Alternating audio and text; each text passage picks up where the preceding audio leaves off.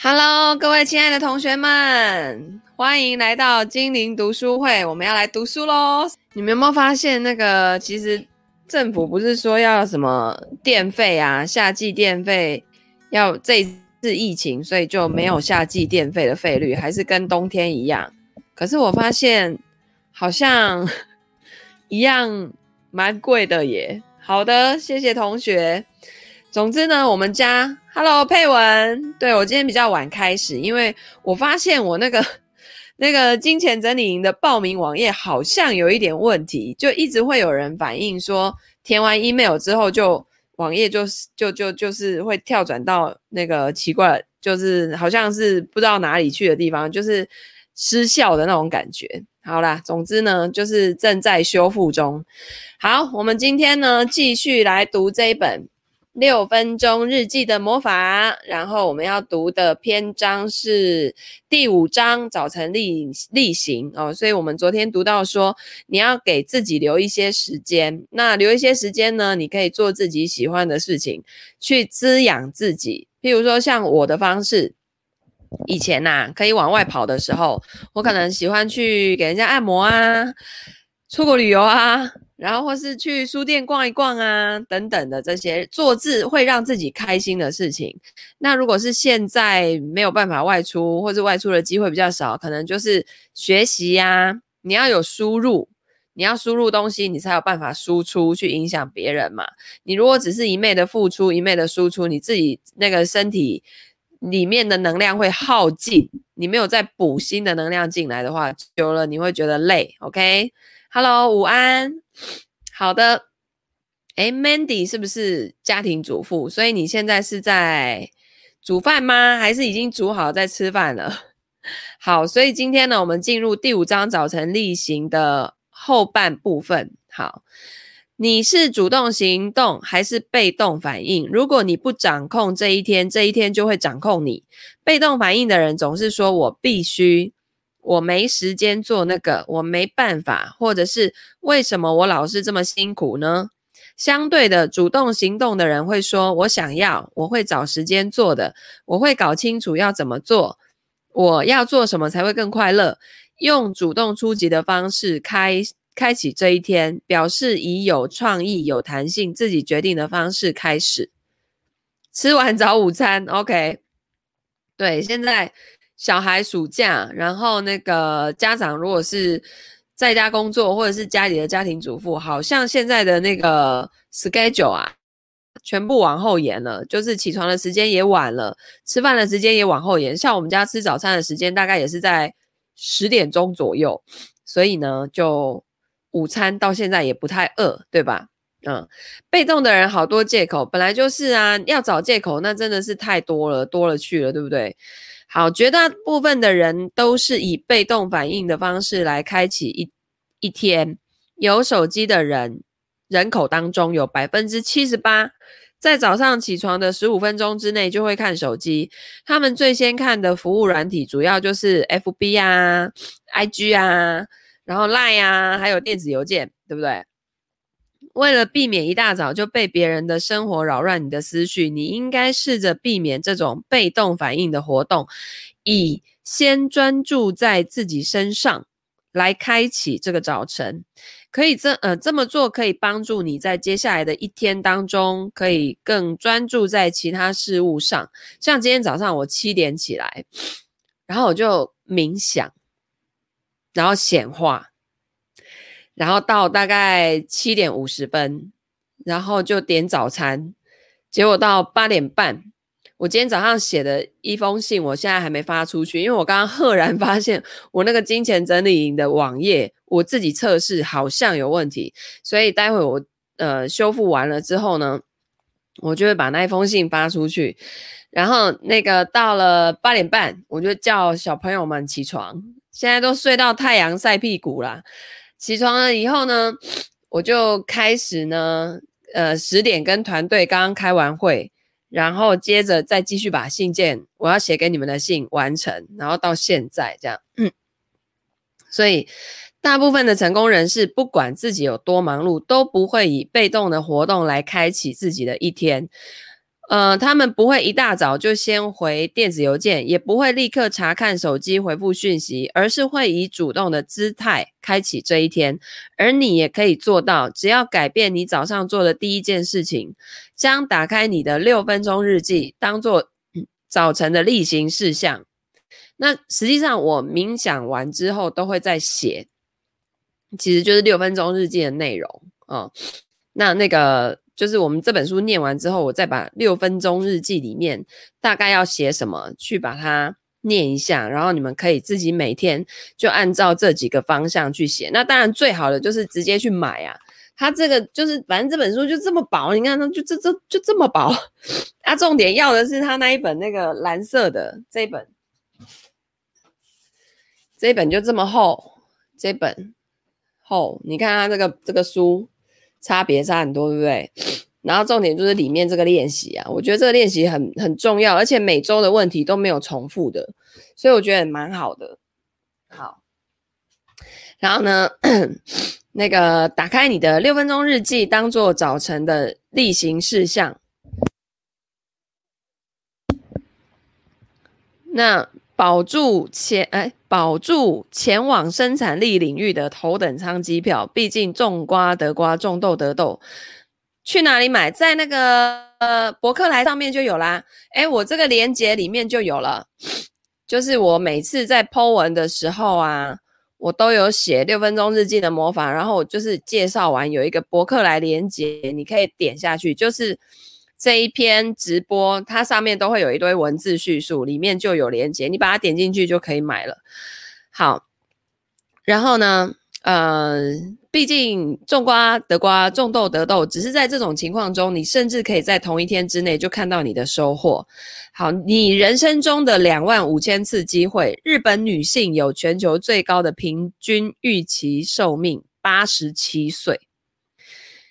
两年半前有买都没看，这就是我为什么要读书的原因。实际上我自己也买了很多书，然后都没看。啊，有一些书真的不用从头看到尾哈。但是呢，我就是那个让自己每天读一点书，然后顺便把自己一直没有读的书也读完，这样，然后也跟你们大家一起分享哈。总之有一些书啊，它是可以看过，你那个书就可以拿去转卖掉的。因为有一些道理你已经都知道，而且你也在你的心态、你的生活当中都有在运用了。可是有一些书，像这种实作的，你可能做了一阵子，你要再回来看他前面讲述的那些道理，然后你做一段时间之后，你就会赫然发现说：“哦，原来他这一段是在讲这个。”因为当你要有所体会的时候啊，很多时候你才能去。真正的感受到那个作者要传递的讯息到底是什么？就像我们家那个八十求稳，二十求标那一本书啊，很多同学他们参加我们的那个嗯、挑战营，或者是现在叫做初阶营啊，他参加两遍，他两遍的收获都不一样，因为他第一次参加完，他去实做，实做了一阵子之后，他再回来参加的时候，他就 catch 到。他之前没有注意到的一些重点，OK，好，所以啊，有些书真的很值得一再的回味。那这个市场上可以一再回味的经典书籍，真的太多太多了哦，而且要搭配着你在生活当中实操实做应用在生活中，你又回来看的时候，你看的那感觉又不一样。就像以前我的国文老师啊，他就曾经说，你如果看那个《红楼梦》。然后呢，你那个二十几岁的时候看，跟你四十几岁的时候看，再到六十几岁的时候看，你看的那个事情的角度跟心态会完全不一样。可能二十几岁就是都在看那些谈情说爱啊、风花雪月啊，对不对？然后四十几岁就会看那个呃一些人际关系的应对进退啊等等的，就是每个时期你关注的重点，还有你学到的东西都不一样。所以我觉得人生就是这么好玩。好，然后这本书里面呢，他提到说，让我们乐观的假设，你也可以活到，可以，你也可以活到八十七岁。原则上呢，嗯，九零后的哈，要活超过九十岁，那个几率是非常非常非常高的。那我们这种八零后的呢，八十几岁应该是没有问题。那言下之意，我现在已经四十一岁了，所以我的人生大概也过了一半左右了。可是我后面如果再利用我好好的去爱护我的身体，然后我好好的在健康、在财务、在事业上面都建构系统，然后让它好好的去运转、去运作。或许我还可以再活更久，可是活更久到底要干嘛嘞？这也要想清楚，对不对？实际上呢，你就是要来这个地球体验很多东西的。所以，嗯、当你时间越多的时候，你的那个得到的启发，你透过这样的实作，然后在你的人生当中遇到的这些事情啊、挑战啊，你有所启发之后，你就可以灵魂再升级，成为更美好的灵魂。就是比如说，你有更多的爱，你有更多的喜悦，你有更多的就是那些正面的能量哦。反正每次看到那种宇宙啊，就是那种星河的那种图，我就会觉得人类真的是超级渺小。你都觉得已经地球已经一颗够大。我还记得我有一次从欧洲要回来的，搭飞机回来的路上，然后它刚好就是在那个，在那个地球。正要转进去那个那个黑夜进入白天的那个时候，我就是在飞机上看到日出的那种感觉啊、哦，超漂亮！那个画面我到现在 还没有办法忘记。那整片云呐、就是因为你在那个云上面嘛。然后那个就是紫有有橘色，有紫色，有黑，因为还有一点点黑夜。然后到那边要快快要变白天，那个太阳就是这样出来，那个整个画面啊，超美的！我真的美到就是一直看看看，看到忘记要把手机拿出来拍，你就知道有多美了吧？你整个就觉得 人类真的非常的渺小，然后。那个那个地球好大哦，我我飞那个从欧洲飞回来飞这么久，然后呢，你再看整个那个那个太阳系，太阳系看完再看银河系，银河系的外面还有好几，就是三千大千世界，还有很多很多地方是是人类现在都还没探索到的地方。然后你你当你这样子看的时候，其实你再回来看你生活当中很多面对的事情啊。其实好像就也没那么严重了，对不对？哦，所以啊，他说，假设可以至少活到八十七岁，这样的话，你的成年人生有超过两万五千天。所以在你的成年人生中，你起床的次数超过两万五千次，有多少个这样的早晨已经被你无意识的放掉了？想一想，一个有意义的早晨可以产生多重大的影响。发挥你的想象力，花一点时间描绘可能的效果。拥有六分钟日记，等于已经拥有早晨例行事项的基础支柱。打开它，你每天早上都会有正确的开始。套一句神学家奥古斯丁所说的：“早晨的一开始，你应该掌舵，因为这是设定一整天航向的时机。”对，这就跟那个一日什么，一日之计在于。于晨，一日什么？一年之计在于春，是不是？就是那种一开始是很重要的哦。好，接下来呢，就是我很感恩什么什么什么，感恩的极大重要性是世界上少数几件让所有无神论者、所有宗教信仰跟科学家都同意的事情。这就跟在健康领域一致认为糖分太多对身体不好，糖太多对身体不好，这个是因为。就是这些领域有太多种不同的说法，但是大家要达到一致啊，那个真的是很少。所以感恩这件事情呢，在所有的领域、信仰的领域来看，都是同意它有极大的重要性。什么？我的先生座右铭是退一万步看，然后一直活在一万步那边。搞不好人家很超前，他退回一万步，只是刚好跟我们现在一样，是这样的，是这样的意思吗？太可爱了。好，那那个，哎，所以那个配文这个连接是书嘛？对，好，然后那个长期来看呢、懂得感恩的人能够完全享受正面的情绪，经历负面情绪的程度也比较低，像是愤怒。罪恶、悲伤、嫉妒等等。呃，其实会影响人的那个能量，就是三三个 R。第一个 R 呢，就是后悔 （regret）。第二个 R 呢，好像叫做愤怒，英文是什么？有点忘记什么什么什么。然后第三个 R 呢，是那个呃愤怒，然后后悔，还有一个就是完蛋了，我忘记了。好，反正就是愤怒、罪恶、悲伤、嫉妒。好。感恩的人呢，有比较高的自我价值感，也有比较强的能力去应付日常生活的紧张压力。感恩可以让你睡得比较好，活得比较久。如果你懂得感恩，你会更容易跟人家合作，因此呢，强化跟他人的关系。心存感恩的人比较容易建立跟维持健全的人际关系。有趣的是呢，你并不需要透过言语把感恩表达出来，才能得到这一些益处。下面会提到塞利格曼博士做的一项研究，诸如此类的研究显示，光是写下感恩的事物，也能对你的幸福有实质的影响。而且啊，不管你是非常感恩，还是只有一点点感恩，都没有关系。要对你的幸福产生效果，最重要的是经常性的心存感恩，因为感恩你就会代表，你会觉得说我就是拥有，因为人要有了才会感恩嘛。你不会去，你不会去感恩一个你没有的东西，对不对？你你觉得你没有的东西，所以就不会觉得匮乏。那这个需要一点练习跟努力才能变成习惯。然而，一旦你建起建立起这样的习惯，感恩成了你的态度，积极正向的循环就开始了。它会逐步但不可阻挡的开始把好处扩散到你的生活当中。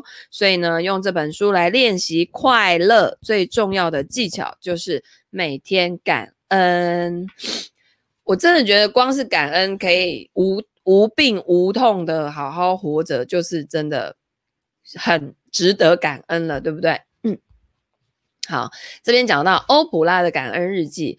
欧普拉呢，是世界上极具影响力的知名女性之一，她曾经是有史以来最成功的美国脱口秀节目《欧普拉秀》的主持人。从一九九六年起，每天早上她一起床就会写下五项她感恩的事物。二零一二年，她谈到自己写感恩日记的决定。他说：“我必须说，我相信这是我这辈子做过的事情当中最重要的一件。”他也强调平时心存感恩的重要性。不管你生活中发生什么事情，如果你专注于自己拥有的，你一定会再拥有更多；如果你专注于你没有的，你永远、永远、永远都不可能满足。所以，感恩其实就是专注在自己拥有的事物上，对吗？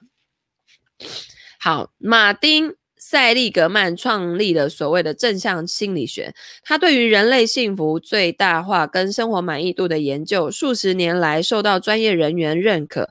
在他最著名的一篇研究当中，有将近六百名的受试者，分别请他们进行五种活动中的一种，这些都是设计来将幸福感提升的，提升到最高的活动，而当中只有两种活动是有效的，哪两种呢？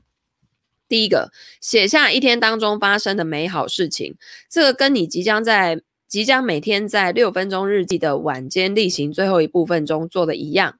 然后再来第二个，以感恩信件的形式来表达感恩，这个也跟你在早晨例行中做的相相差不多。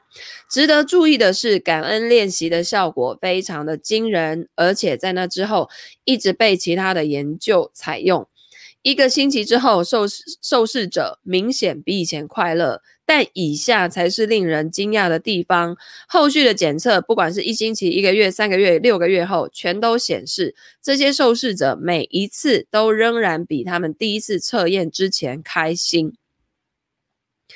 一个星期的每天练习就足够，所有受试者明显的更加快乐，效果甚至可以持续到六个月以后。如果才做一个星期，长期效果就已经这么显著，你一定可以想象，如果持续做一段更长的时间，每天感恩能带给你的影响有多大。如果感恩可以做成药丸，它大概会是有史以来最畅销的药。然而，在那一种药丸发明之前，你手不手中的这本书就是一个很好的开始。啊，这边有一句话说，不是快乐的人才会感恩，而是感恩的人才会快乐，因果关系，对吧？好，感恩令我们关注生活当中的美好，呃，让感恩成为你生活中不可或缺的一部分，会自动启动对生活的乐观态度。对，真感恩真的能更新更新心思意念。对，Mandy 说的。把本来要爆出来的负面思想赶走，反正每一件事情它不会只有一个角度啦，就是有些事情你看了觉得很不爽啊，可是背后你要从那个人的角度去想去看的话，它又是另外一回事，对不对？所以有的时候呢，虽然就是觉得很生气，但是当下气完停一下，然后想一下别的角度，或许呢就不用气这么久，先练习不用气这么久，对不对？我我这是在告诉我自己，好不好？好的，那那个好，宝君来了，还有另外一位同学，哎，你们那个要点，是不是这个系统啊？有些同学我看不到名字，只有那个 Facebook user，所以你们好像要去那个系统点一下，它跟那个 FB 有什么连接，然后你们打字，我才看得到你们是谁。这样，好，那呃，简单的说，感恩。跟健康的乐观是携手并进的，你越乐观，就有越多可以感激的事情。就像或者就像柏拉图在两千五百年前说过的，感恩的心灵是伟大的心灵，最终可以吸引到伟大的事物。好。你有多常想到人生每天提供给你的礼物呢？你有多常想到所有你偶然遇见的美丽小东西呢？还有，你有多常让无关紧要的小事来困扰你呢？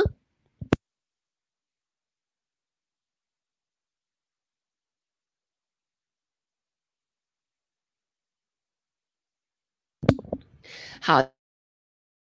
在这个步调很快的现代社会当中，总是不断有压力产生，导致我们经常找不到时间去感恩还有珍惜。譬如说，邮局的排队人潮、脸书上的新动态、家人之间的争执、无尽的待办清单，还有很多关于可能的恐怖攻击、战争或者是天灾新闻，这些呢，都将我们的注意力带到负面而不是正面的地方。所以，其实新闻少看。我跟你讲，新闻。真的就是一个传递负面讯息的东西，里面真的很少正面能量的东西。这新闻真的就是，我觉得不用不用一直去看它，而且你会发现呢、啊，其实你一个月不看新闻，真的也不会怎样，好不好？现在赖这么多讯息，都已经看不完了，还看那些负面的新新闻。不过我昨天还是前几天，我看那个。有一个节目，类似那种什么华视新闻杂志报道，是那种专题报道。我觉得那种讯息比较值得看。你一般的新闻，每一则就是三分钟就已经算很长的新闻了，对不对？他他的报道其实是很片面的，他的角度切得很单一。可是如果是那种专题报道，他一次可能一个小时，他那可能还可以稍微报道的比较完整一点，但也不是事物的全貌。然后呢，我那天就看到。有一个阿伯，他在卖那个乌骨鸡，是不是？就是自己有开餐厅，然后还卖那个滴鸡精。结果原来那个老板就是当年台中威尔康那家西餐厅的老板。他在威尔康餐厅大火之后，他就是被收押进监，然后过不久他就是被抓进去关了嘛。然后关完了以后，好像关了四年吧。而且在这当中，还他妈妈就是觉得天哪，这真的太严重，因为六十四个人死亡，而且还很多人受伤，然后觉得很过意不去嘛。他的妈妈还喝农药自残。总之，他当时就是觉得他的人生整个就 all you 了。然后他出狱了之后呢，就是也是想要东山再起，也是重新做生意，可是不知道为什么做什么倒什么。直到现在，他慢慢的进入正轨，人都已经六十，应该有六十几岁了。可是他依然是很正面的去面对这一切，而且他他开的那个餐厅，就是不时的会有那个以前的老客户啊，或是老朋友回来鼓励他。然后他说，他也曾经就是觉得说，真的太惨了，因为他出狱之后回来做什么事业。什么就倒闭这样子，然后他他他说他不会在人前掉泪，可是他常常在自己一个人的时候就就是流眼泪这样子。然后我就觉得超佩服的，因为他的人生在他四十二岁那时候就戛然而止了。诶，他当时是好几家餐厅的老板，对吧？事业可能如日中天，然后他底下有什么什么几块土地、几块房地产、房子，全部被变卖，然后手上的两千五百万现金也都没了，就是被那个冻结了嘛，他也不能用。然后那时候还很多人误会他说他那个什么什么早就已经转移资产啊，然后之类的啊。后来大家才发现就是误会他这样，然后很很多他的老客户跟跟老朋友就回来鼓励他。然后觉得说，哎呀，你已经有付出代价了，而且你你你有去面对这件事情，所以就是就是好好的继续走下去，大家都会支持他。哇，我就觉得太酷了，就是这个这个人呐、他其实充满了正面的能量。哎，你们如果有机会看到那个报道的话，真的可以看一下。所以我觉得哈。就是要看就要看这种的，不要去看新闻，真的没有没没路用，你只会更愤怒，然后更对到到外面看到每个人都不顺眼这样子，我觉得这样不好。对，什么对啊？就是 买个面线看看到一个车祸，一个打架，你你家隔壁的猫怀孕了，生几只小猫，类似这种东西。对，就没有完整的观点，那都是很碎片化的讯息，然后可能你就忘记，对你的人生，然后解决你的问题没有任何的帮助啊。对，所以说为什么要看书就是这样子，书本书本它好歹比较完整的那个一套系统，对，像要写一本书，它其实是很痛苦的，它要整理很多资料，然后把它去芜存菁这样子。好，那如果啊你不积极主动的把注意力放在正面的事物上，负面的事物就会继续淹没你的观念，而人类生存机制当中强化负面事物的自然倾向，会让这个状况雪上加霜。所以，如果你有意识的练习感恩，你就可以把观念。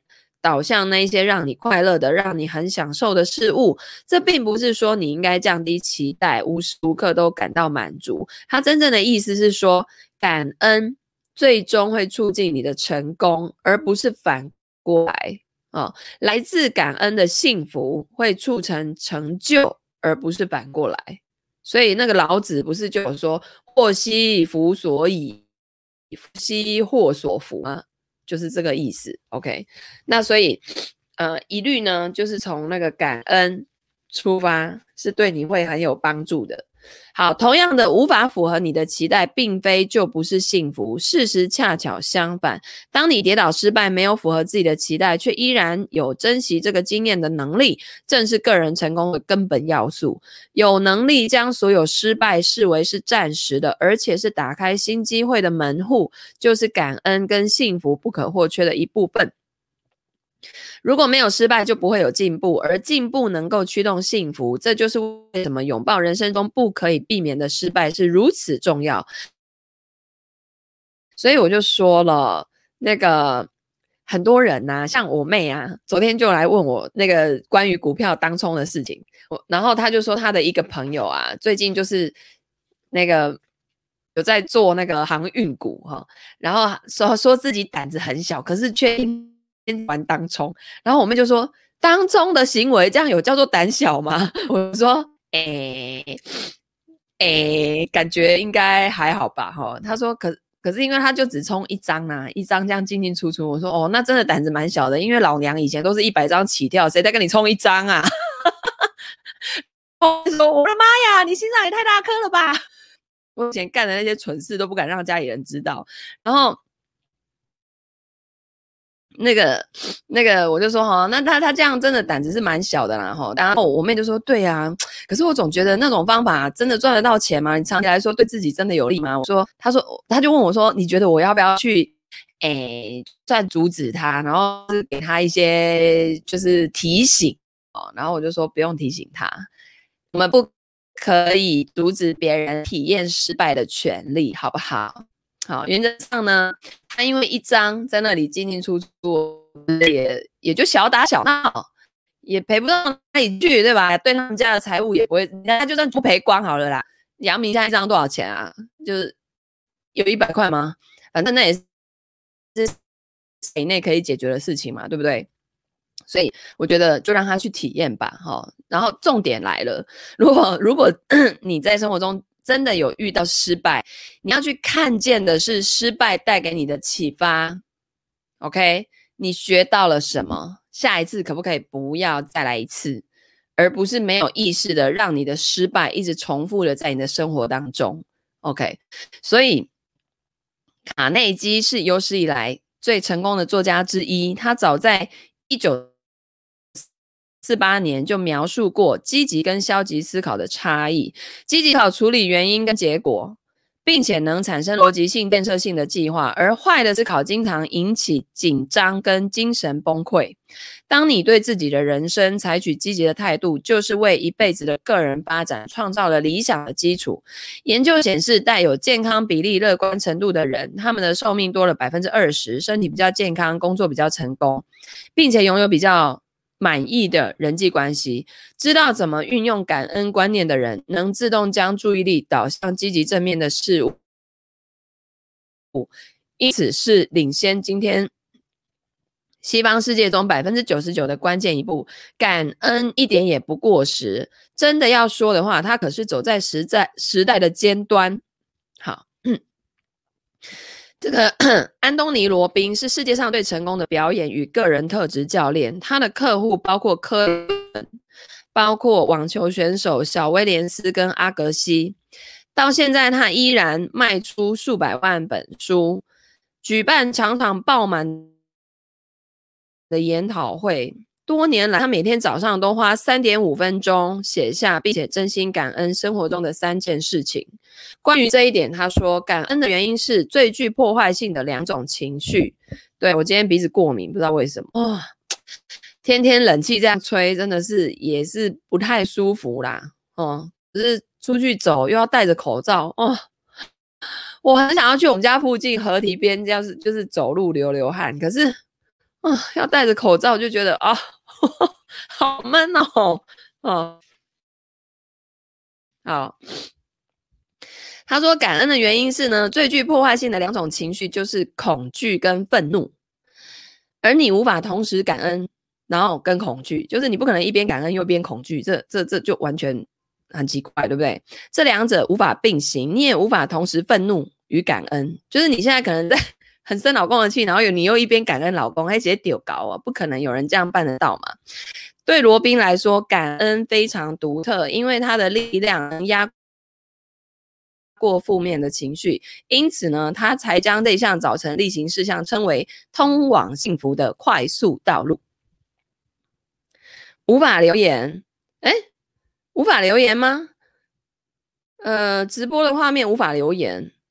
应该应该不是无法留言。你如果无法留言，我看不到你写的字，应该是说你的名字显示不出来。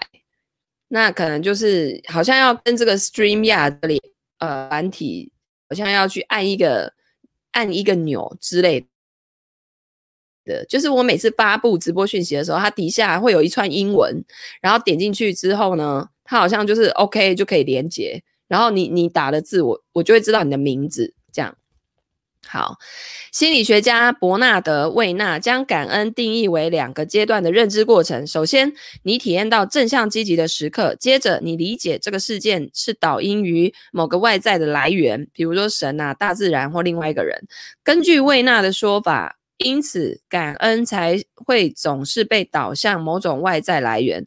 通常，你在六分钟日记里表达的感恩会导向其他人。这就是感恩的魔法螺旋起始之处。当你以这种方式内化感恩之情的时候，你对待其他人的行为也会开始反映出这一点。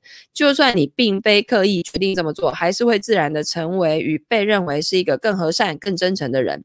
因此呢，你的朋友跟同事自然会对你更好。这样一来，你也会更快乐。你散发出来的正向震动会回到你自己身上。而借着每天回想你的小小善举，就是晚晚间例行的那个，你就开始回想你今天一天的所作所为嘛，你也会形成一个类似的向上螺旋。写进你的六分钟日记，就等于创造一个美好的正向循环，可以强化你的人际关系。好的，诶，我看一下哈、哦，后面还有，哇，怎么还这么多？好的，那今天四十分了，我们就先读到这边。呃，明天是星期四，然后呃，我们就继续读好吗？那礼拜五呢，早上我要在高科造高科大有线上讲课的课程，所以礼拜五就没有办法直播。那如果你喜欢我的读书，对你有启发，欢迎按赞、分享、留言，然后转发给你身边所有的亲朋好友哦，请他们一起来听书好吗？那我们就明天见啦，大家拜拜。